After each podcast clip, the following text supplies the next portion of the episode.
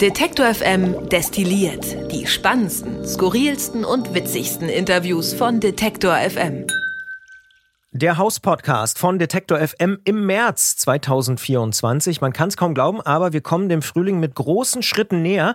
Und das machen wir heute namenstechnisch nicht so weit entfernt voneinander. Ich bin Christian Bollert und mit mir zusammen in diesem Podcast ist Anja Bolle. Hallo Anja. Hallo Christian. Da fehlen nur ein R und ein T, ne? Dann wären die Nachnamen auch. Äh, die waren nicht mehr drin. Die weißt du was zu deinem Namen? Um jetzt mal direkt äh, abzugleiten in, in, die Namensthematik? Keine Ahnung. Nee. Also weiß ich gar nichts zu. Keine Onomasten in der Familie, die sich irgendwie damit mal äh, beschäftigt haben? Nicht auf der Seite von meinem Papa, wo der Name herkommt. Ja. Bei mir gibt es so ganz gefährliches Halbwissen. Ähm, da dachte die Familie lange, Bollard hätte was mit, also es könnte doch irgendwie vielleicht französisch sein und Hugenotten und so. Ist auch nicht so abwegig da, wo meine Familie herkommt, so aus äh, der Nähe von Berlin und so. Ähm, hat damit aber wohl nichts zu tun. Irgendwann gab es mal so einen Namensforscher, der hat irgendwie rausbekommen, ist ganz profan aus dem Harz. So.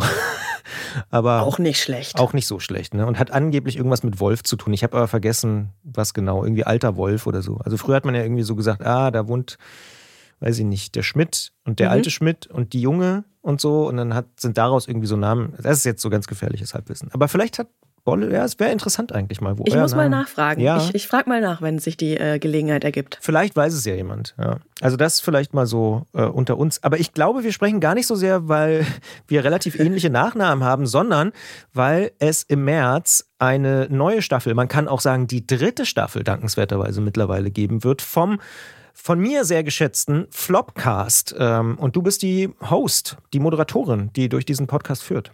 Genau.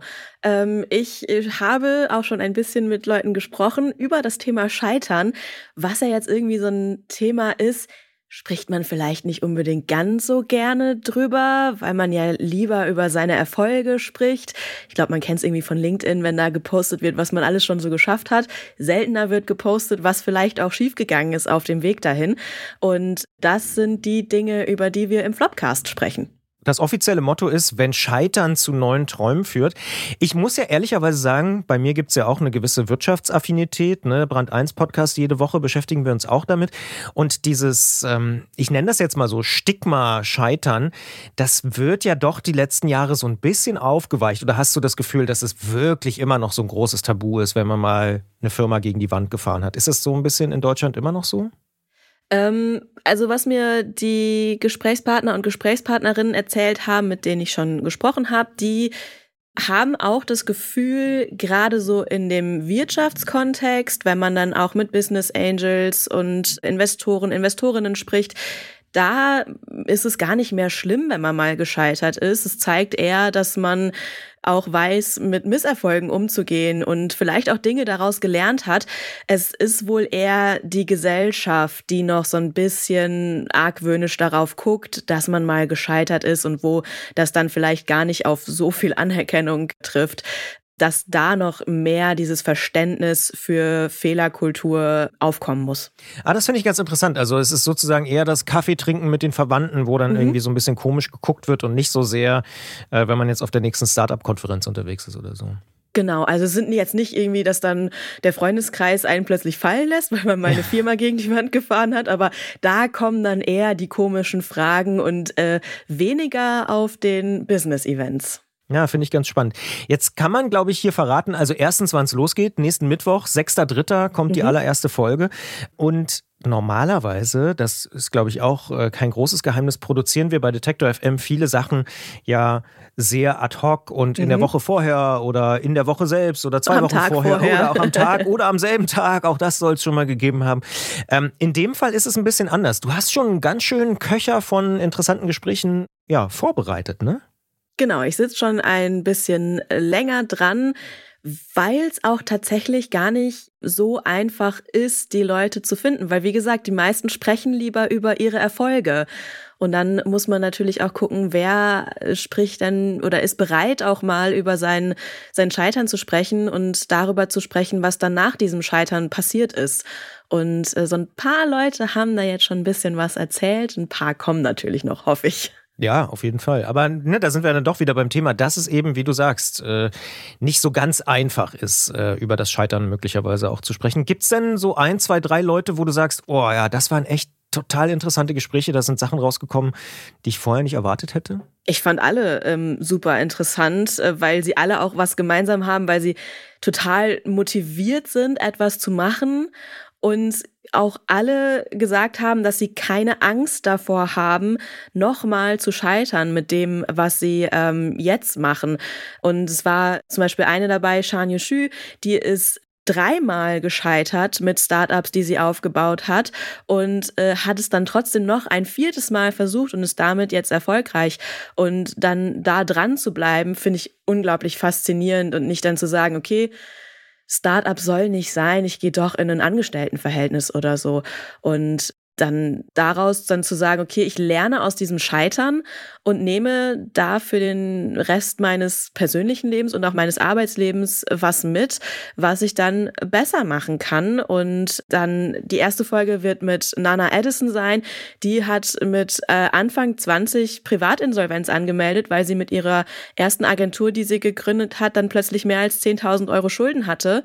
Und mit Anfang 20 vor so einem Berg Schulden zu stehen, ist ja auch nochmal eine Sache, die man erstmal überwinden muss. Und sie hat dann festgestellt, sie kann nicht mit Geld umgehen deswegen die Schulden, hat dann aber gelernt, wie man mit Geld umgeht und ist dadurch auch so ein bisschen die Scham losgeworden, weil sie sich unglaublich erstmal für die Schulden geschämt hat und hat dann aber festgestellt, ja, ich wusste es nicht besser, ich weiß es jetzt aber besser und äh, gründe nochmal neu und das hat dann jetzt geklappt und sie weiß jetzt, okay, das Scheitern bringt dich nicht um, auch wenn es sich im ersten Moment vielleicht so anfühlt. Finde ich super interessant. Und ich muss zugeben, ich habe natürlich in der Vorbereitung mal ein bisschen äh, reingeguckt, wen ihr noch so zu Gast habt. Und Stichwort Schulden und früh, da fällt mir Lars Meyer ein, der hat ja auch mal ein Konzert veranstaltet und hatte dann mehrere hunderttausend Mark Schulden. Äh, da musst du auch erstmal wieder rauskommen aus der Nummer, ne? Genau, und aus der Nummer, äh, wie er da rausgekommen ist, äh, das erzählt er dann im Flopcast. Diese Schulden haben dann aber dazu geführt, dass er nach Hamburg gegangen ist, wo er jetzt ja erfolgreich ist mit äh, unter anderem ähm, seiner Agentur Gute Leute Fabrik, äh, über die er auch schon im Brand 1 Podcast mit dir geredet hat. Genau, deswegen fiel er mir natürlich auf, weil ich dachte, ach, guck an, Lars Meyer, äh, das war doch wirklich eine interessante Person, interessantes Gespräch. Und einen Namen will ich jetzt doch nochmal rausgreifen, weil ich natürlich mich für, ich sag mal, journalistische Themen und journalistische Inhalte sehr interessiere. Benjamin Friedrich ist ja ein durchaus polarisierender Mann, der auch sehr, sehr laut für das wirbt, was er da so macht. Katapult ist da seine große Marke. Mittlerweile gibt es da auch die äh, Zeitung, die für Mecklenburg rauskommt. Es gab das Ukraine-Projekt, was gescheitert mhm. ist oder was zumindest viel, viel Aufsehen auch äh, negativer Seite bekommen hat. Ähm, der wird auch zu Gast sein, ne? Genau. Und er ist ja jetzt Chefredakteur für Katapult U, also das Ukraine-Projekt, was nicht mehr nur ähm, Berichterstattung aus der Ukraine macht, sondern sich ähm, weltweit auch Konflikte anguckt. Also wenn man sich das Magazin anschaut, da geht es mittlerweile auch um den Konflikt zwischen Gaza und Israel. Ähm, auch das äh, nehmen sie dann auf und er hat dann, nachdem es diese Berichterstattung über Katapult U gab, äh, ist er als äh, Chefredakteur von Katapult dann zurückgetreten, weil er nämlich eingesehen hat, okay, ich muss mich vielleicht doch auf eine Sache konzentrieren, um die dann richtig zu machen. Und er hat mir dann im Nachhinein vom Gespräch noch erzählt, dass es jetzt nochmal auch für ihn ganz erhellend war, auch nochmal mit Abstand auf diese Sache zu blicken, weil natürlich sich alle Medien darauf gestürzt haben, als es passiert ist. Und ähm, wir jetzt mit, mit einem paar Monate Abstand dann nochmal drüber gesprochen hat und er dann auch Dinge jetzt ganz anders sieht, hat er dann im Podcast erzählt. Ja, das gibt's also alles im Flopcast. Los geht's am Mittwoch, am 6. März und dann immer neue Folgen. Nada Edison ist die allererste, hast du schon gesagt. Und was ich auch noch äh, sagen will und nicht vergessen will, es wird auch einen Live-Podcast auf der Leipziger Buchmesse geben, ne? Genau, dazu kann ich aber noch gar nicht so viel sagen. Das ist noch streng geheim. Aber du wirst dort sein und damit sind wir eigentlich auch schon beim nächsten großen Thema, was natürlich uns hier beim Podcast Radio Detektor FM auch beschäftigen wird, die Leipziger Buchmesse. Ähm, da werden wir wieder live vor Ort sein in der Glashalle. Da kann man uns finden auf der Nordempore ist es. Ich hoffe, das ist äh, richtig, aber ich glaube, es ist die Nordempore, ziemlich sicher sogar. Ähm, dort kann man uns finden. Da ist unser Stand, unser, ja, ich nenne das mal gläsernes Studio ohne Glas, also weil wir sind ja schon in der Glashalle. Es wäre ein bisschen doppelt gemoppelt, wenn wir da auch noch Glas Flopcast drumherum bauen würden. Da werden wir sehr, sehr viele interessante Gespräche führen, unter anderem für den Flopcast, aber auch für den Brand 1 Podcast und für viele andere Podcasts, die wir noch so produzieren. Ähm, am 21. und 24. März sind so die Rahmendaten der Leipziger Buchmesse. Also sie geht vom 21. bis zum 24. Und das Programm kann man auch schon nachgucken auf Detektor FM, Detektor FM slash Leipziger Buchmesse. Da findet ihr schon alle bestätigten Gespräche und Anja hat es schon ein bisschen angeteased, ne? Sind natürlich noch nicht alle bestätigt. Wir arbeiten noch ein bisschen dran, aber würden uns natürlich freuen, wenn ihr zufällig auf der Buchmesse seid, wenn ihr auch mal an unserem Stand vorbeikommt und äh, das eine oder andere Podcastgespräch vielleicht euch mit anschaut. Dann großes Thema, ganz klar, im März ist auch der Weltfrauentag, 8. März. Mittlerweile gibt es ja diesen Women's History Month seit ein paar Jahren. Also das heißt, die Aufmerksamkeit ist noch mal größer auf das Thema Feminismus, Gleichberechtigung, Frauenrechte und so weiter. Und da wird es bei uns ein Special geben im Podcast-Podcast vom 4. bis zum 10. März, also rund um den Weltfrauentag, werden wir feministische Podcasts vorstellen. Das ist also so ein Schwerpunkt, den wir im März im Podcast-Podcast setzen. Und im Forschungsquartett kann ich auch sagen, gibt es äh, in diesem März auch noch eine Neuerung, weil wir zusätzliche Partner dazu bekommen haben, was wir sehr, sehr cool finden. Da ist jetzt zum Beispiel noch das Forschungszentrum Jülich mit dabei, das Helmholtz-Zentrum Berlin und auch das Max-Delbrück-Center. Das heißt, das kleine, aber feine Forschungsquartett wächst und gedeiht. Wie findest du eigentlich das Forschungsquartett? Immer super spannend und äh, ich finde es krass, wie da die ja, diese ganzen wissenschaftlichen Sachen so runtergebrochen werden, dass man sie auch, wenn man Podcasts hört, nachvollziehen kann, was gar nicht so einfach ist. Ja, Stichwort nachvollziehen. Ähm, kannst du dich noch an deine Schulzeit erinnern? Kommt drauf an, Komm, an welches Fach. Kommt drauf an, aber ich denke vor allen Dingen eher so an äh, übergreifende Themen, also an ähm, so Projektwochen oder Jugend trainiert für Olympia und so. Ich habe letztes Jahr so ein bisschen den Scherz gemacht, wenn ich in die Schule gegangen wäre und es damals einen Podcast-Wettbewerb gegeben hätte, ich sag mal Jugend podcastet für Olympia oder sowas, mhm. da hätte ich garantiert mitgemacht. Gab es sowas bei dir an der Schule? Wahrscheinlich auch nicht, ne? Podcast gab es äh, nicht. Wir hatten mal Projektwoche, wo wir auch eine Radiosendung ah. über diese Projektwoche gemacht haben und da war ich dabei. Also die Aufnahme gibt's nicht mehr. Ich habe sie zumindest nicht, Schade. aber ich weiß, dass ich da war und so so das erste Mal die die diesen Kontakt auch mit Radio hatte und in einem Studio war. Hattet ihr so ein richtiges Studio in der Schule, also richtiges Schülerradio? Nee. Ähm, Schülerradio hatten wir irgendwann ja, aber das war eher die Pausenmusik, die dann gemacht wurde. Da hat keiner moderiert. Aber für diese Projektwoche sind wir in ein Studio gegangen, wo so Bürgerradiosendungen auch aufgezeichnet wurden, dass man sich halt anmieten konnte, weil der Lehrer, der das organisiert hatte, dazu Kontakt hatte. Ich glaube, ohne den wäre das Ganze auch nicht zustande gekommen. Der hat sich da sehr eingesetzt. Finde ich super interessant. Also ich kenne wirklich mehrere Moderatorinnen und Moderatoren, die heute noch sagen, dass sie, weil sie an ihrer Schule so ein Schülerradio hatten oder so und da immer die Pausenbespielung gemacht haben, natürlich auch viel Musik gespielt, aber eben auch immer mal was moderiert haben und so, die heute bei großen ich kann jetzt keine Namen nennen, aber bei großen Radiosendern in Deutschland äh, Morningshows teilweise moderieren oder auch im Fernsehen, die diesen ersten Impuls in der Schule bekommen haben. Und das finde ich ist schon irgendwie sowas, ich sag mal, und offensichtlich war das bei dir ja auch so, ne? dass da so, ein, so, so dieser Erstkontakt schon mal hergestellt wurde mit, ach so, so geht Radio. Genau, also ich glaube, der allererste Kontakt mit Mikrofon war dieses Kassetten-Radio-Player-Ding mit dem Mikrofon dran, genau. Gibt sicher auch andere Hersteller, Sony und keine Ahnung, ja, aber wahrscheinlich aber Fisher ja, Ich, ich sehe das immer wieder. Ich glaube, es ist halt auch, wenn dieser Erstkontakt dann da ist, weil es ja auch total komisch ist, dann plötzlich seine eigene Stimme zu hören. Der Anrufbeantworter-Effekt. ja, oder Kopfhörer ja. oder dann in einer WhatsApp-Sprachnachricht ist es, glaube ich, dann heute. Ja. Ähm, die klingt ja ganz anders, als man sich selber hört. Und äh, da sind einige erstmal total super überrascht und denken, ach Gott, so klinge ich. Und das braucht Zeit, sich daran zu gewöhnen. Und je früher man dann damit anfängt, desto eher ist halt der Weg für die erfolgreiche Karriere ähm, gestartet. Ja, total interessant. Stimmt. Ich sag immer noch, oder ich habe jetzt gerade gesagt, Anrufbeantworter, aber so war es bei meinen Eltern. Die waren total erschrocken, wie sie selber klingen, sozusagen, ne, weil man das nicht gewohnt war. Aber klar, wer bespricht heute noch einen Anrufbeantworter? Gibt es gar nicht mehr. Aber Sprachnachricht ist ein gutes, ein gutes Bild. Worauf ich natürlich eigentlich hinaus will, ist, der März ist auch der Monat, und das hat auch wieder was mit der Buchmesse zu tun, wo der Jugend-Podcast-Wettbewerb, den wir ja zusammen mit dem Klett Verlag ausgerufen haben, jetzt ins große Finale geht, denn äh, die Gewinner werden ähm, bekannt gegeben auf der Leipziger Buchmesse an unserem Stand. Und ähm, wir haben jetzt gerade in den letzten Tagen die Nominierung für diesen Jugend-Podcast-Wettbewerb, den U-Pod, bekannt gegeben. Und äh, die Jury hat dazu gesagt, alle eingereichten Beiträge zeugen von einem bemerkenswerten Demokratieverständnis der teilnehmenden Schülerinnen und Schüler und verdeutlichen das positive Potenzial von gesellschaftlich relevanten Themen im Schulunterricht. Und dazu muss man vielleicht dazu sagen, es ging um die Frage, wie gendergerecht sollte Sprache sein, muss Sprache sein, darf sie sein, wo sind die Grenzen, wie kann man Leute mitnehmen und so weiter und so fort. Und das darf ich, glaube ich, an der Stelle sagen, weil wir haben viele Leute im Team dann irgendwie auch so reingehört in die Sachen, die die Schülerinnen und Schüler geschickt haben.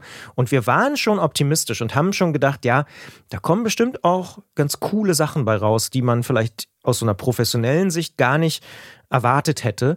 Und ich darf es wirklich so sagen, wir sind total positiv überrascht worden, was da für coole Ideen außerhalb des klassischen Podcast-Geschäfts sozusagen entstanden sind und wie sehr um die Ecke die teilweise gedacht haben und was da rausgekommen ist. Also sowohl in Sachen Audioproduktion als auch in Sachen Inhalt sind wir so krass überwältigt fast schon, dass dieser Jugend-Podcast-Wettbewerb richtig, richtig, richtig viel Spaß macht, muss ich sagen.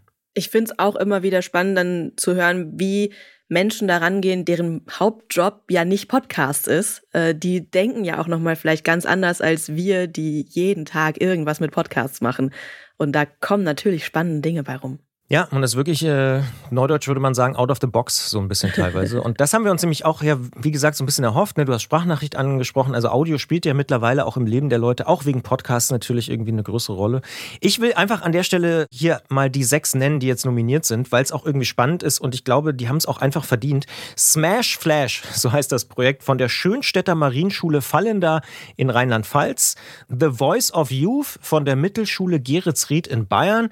Kontroversiert Wert, auch ein schöner Titel, vom Leonhard Wagner Gymnasium Schwab-München, liegt auch in Bayern. Elli Block vom Elli Heus Gymnasium Stuttgart, klar, Baden-Württemberg. Aslada vom Konrad Adenauer Gymnasium Langenfeld, das ist in Nordrhein-Westfalen gar nicht so weit weg von dir. Mhm. Und die AG Video Podcast vom Gabriele von Bülow Gymnasium in Berlin. Die sind alle nominiert, weil sie wirklich herausragende Einsendungen geschickt haben, die Schülerinnen und Schüler. Und ich habe schon gesagt, die Preisverleihung dann auch im Rahmen der Leipziger Buchmesse. Für uns eine Premiere zusammen mit dem Klettverlag, aber das hat wirklich sehr, sehr viel Spaß gemacht und war ein sehr, sehr cooles Projekt. Wenn wir jetzt auf den März gucken, dann will ich trotzdem noch einmal kurz in den Rückspiegel schauen und äh, eine Sache rausheben aus der Musikredaktion, weil da hatten wir gerade jetzt am Ende des Februars, möchte ich mal sagen, eine sehr, sehr spannende Takeover-Woche mit Mine im Popfilter. Die kann ich allen nur ans Herz legen, die was mit deutschsprachiger ja, Sprechgesangskunst, Rap-Kultur zu tun haben. Diese Woche war wirklich extrem inspirierend, fand ich persönlich äh, vom Popfilter. Kann man jetzt ja nochmal in kompletter Länge sozusagen nachhören. Und äh, das würde ich euch wirklich mal wärmstens empfehlen, äh, da mal reinzuhören in die Popfilter-Folgen, die Mine gestaltet hat und die hier im Februar, ich glaube ab dem 19. Februar sind das die Episoden, das seht ihr dann im Feed ganz gut.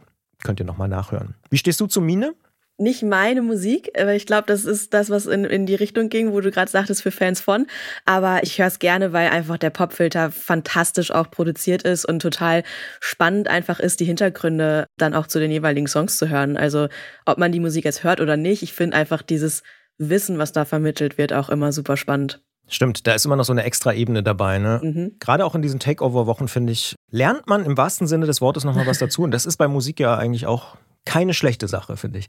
Ja. Stichwort was dazulernen. Sicherheit im Fahrradverkehr war noch so ein großes Thema, was uns äh, in den letzten Tagen und Wochen sehr, sehr viel beschäftigt hat. Du hast es wahrscheinlich auch mitbekommen, den Tod dieses Radaktivisten Natenom, äh, der ja immer sich genau dafür eingesetzt hat, dass Autofahrende irgendwie mit vernünftig Abstand an ihm vorbeifahren, der den Abstand gemessen hat und natürlich auch Leute angezeigt hat.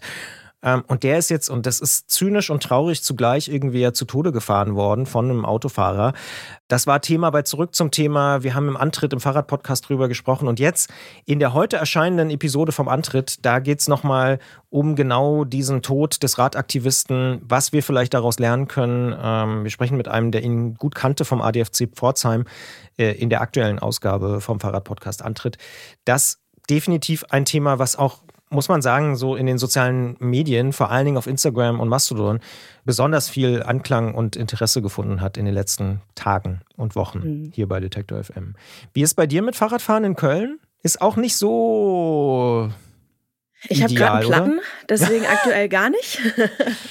Äh, aber es ist nicht ideal. Also in Köln ist es ganz klassisch, dass äh, so ein Fahrradweg halt plötzlich aufhört und du dir denkst, ja, wo soll ich denn jetzt langfahren? Und äh, dann wird es an einigen Ecken einfach, weil man nicht weiß, wo man hinfahren soll, auch mal brenzlig, weil man dann keinen Plan hat, wer sich jetzt wie verhalten soll. Und ähm, ja, also ich, äh, ich habe, als ich angefangen habe, in Köln Fahrrad zu fahren, habe ich mir einen Fahrradhelm gekauft. Hm. Ich muss ehrlicherweise sagen, ich verstehe es gar nicht, dass es in Köln so ist. Ich war auch ein paar Mal schon in Köln und habe auch gedacht, mh, mm, da gibt es selbst in Deutschland viele Städte, die es irgendwie besser machen. Ähm, mhm. Weil die Niederlande sind ja nun nicht so wahnsinnig weit weg und selbst Münster hier als deutsche Vorzeigestadt, wo man auch immer seine, ne, kann man auch viel drüber diskutieren, weil da auch viele Jahre dann geschlafen wurde, aber das ist eigentlich so ein bisschen unklar. Eigentlich müsste man denken, je näher man in die Niederlande kommt, umso besser wird die Fahrradinfrastruktur, aber das scheint kein Naturgesetz zu sein. Ich glaube, es liegt auch immer ein bisschen daran, dass dann ähm, versucht wird, dem Auto keinen Platz wegzunehmen, gleichzeitig dem Fahrrad aber Platz zu geben. Und äh, ja, dann ist der Platz halt irgendwann vorbei, weil es stehen ja auch noch Häuser da, es ist ein Fußweg da und so. Da muss halt irgendwo, müssen Kompromisse eingegangen werden. Ich glaube, dieses Kompromisse eingehen fällt manchmal den Beteiligten sehr, sehr schwer. Ja, übrigens auch ein Thema, was wir im Antritt diskutieren mit dem ADFC, mit dem neuen ADFC-Chef. Da geht es genau um diese Frage, wer kann wem irgendwie entgegenkommen und wie könnten solche Kompromisse möglicherweise auch besser gestaltet werden. Ja, das ist äh, definitiv ein Thema. Am Ende von Detector FM destilliert, und das kennst du, Anja, ähm, mhm. frage ich immer noch die Leute, die zu Gast sind, ob es irgendwas gibt, was sie gesehen, gehört, gelesen haben in den letzten Wochen, wo sie sagen, ja, das hat mich wirklich beeindruckt oder äh, das ist was, wo ich gerade irgendwie hängen geblieben bin. Gibt es da was bei dir? Ich vermute mal eine Serie oder so. Diverses. ich kann dir ganz viel erzählen. Nur eins bitte, Anja. Wir müssen auch irgendwann hier diesen Podcast dann mal zu Ende bringen. okay, ähm, also ganz aktuell habe ich gesehen Mr. und Mrs. Smith. Nicht hm. den Film, sondern die Serie bei Prime Video. Ähm, die den Film ein bisschen als Vorlage nimmt, also den Film mit Angelina Jolie und Brad Pitt, dieses Agentenehepaar, was sich danach gegenseitig umbringen möchte, aber nicht 100% das gleiche ist wie der Film. Also mit äh, John Glover und Maya Erskine, die in den Hauptrollen und ich finde, es lohnt sich sehr, das äh, zu gucken. Ist eine Miniserie äh, bei Prime Video, Mr. und Mrs. Smith. Warum lohnt sich's? Ich fand's super spannend, dieses okay, es könnte eine Agentenserie sein, es könnte so ein bisschen Action sein, aber es geht die ganze Zeit auch um so zwischenmenschliche Beziehung und wie man ähm, ja sich selber sein Leben vorstellt oder nicht vorstellt und ja, vielleicht dann auch eine Entscheidung bereut oder nicht bereut. Ich möchte jetzt nicht zu viel spoilern. Nee, musst du ja nicht. Dann pass auf, dann haue ich auch noch einen kleinen Serientipp hinten raus. Und zwar bin ich ziemlich late to the party ähm, und habe das Parlament äh, nachgeguckt. Mhm. Ähm, so eine Arte-Serie. Ich glaube, der SWR hatte auch mitproduziert. Es geht um das Europäische Parlament, wie der Name schon so ein bisschen sagt. Ist, glaube ich, eigentlich eine französische Produktion.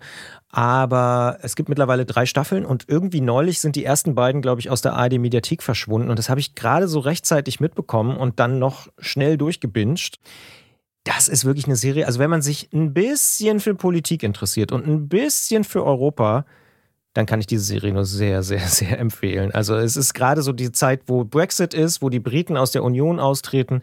Da gibt es natürlich auch schöne figürliche Verstrickungen im Parlament mit Lobbyisten und Politikerinnen und Politikern, mit Aufsteigern, mit Absteigern, mit der Bürokratie und so weiter. Also es ist wirklich eine sehr, sehr gelungene Serie. Ich habe schon häufig gehört, dass sie gut ist und immer so gedacht, ja, könnte man mal gucken. Und ich muss sagen, die ersten drei Staffeln, also nicht komplett gebinged, aber ziemlich krass durchgebinged, also in wenigen ganz, ganz wenigen Tagen irgendwie alles durchgeguckt. Und eine Folge ist, glaube ich, so 20, 25 Minuten. Es hat auch eine sehr, sehr gute Länge, um einfach mal auch vier am Stück zu gucken oder irgendwie sowas. Also das Parlament, falls ihr das nochmal findet äh, oder vielleicht die ersten zwei Staffeln schon gesehen habt und nur die dritte braucht, ist gerade in der ARD-Mediathek zu gucken. Und ansonsten gibt es garantiert auch irgendwo anders die ersten beiden Staffeln, bin ich mir ziemlich sicher. Ich habe auch viel davon gehört, aber ich muss zugeben, auch selber noch nicht geguckt, aber auch sehr viel davon gehört, dass sie gut sein soll. Und du bestätigst das jetzt ja nochmal. Ich sag mal so, schreib's dir auf deine Liste. Steht drauf. Damit würde ich sagen, haben wir doch einen ziemlichen äh, Rundumschlag gemacht, was den März 2024 bei Detektor FM angeht. Wir haben geguckt auf den Flopcast, der mit dir startet nächsten Mittwoch. Wir haben auf die Leipziger Buchmesse geguckt, auf den Jugendpodcast-Wettbewerb ähm, und viele, viele andere Sachen und freuen uns einfach darauf, was da kommt. Wird ein aufregender Monat, viel zu tun, aber irgendwie auch spannend. Und ich sage an dieser Stelle vielen Dank, Anja, für das Gespräch und schöne Grüße nach Köln und äh, danke fürs Zuschalten. Vielen Dank für die Einladung und schöne Grüße nach Leipzig. Alle Beiträge, Reportagen und Interviews können Sie jederzeit nachhören im Netz auf detektor.fm.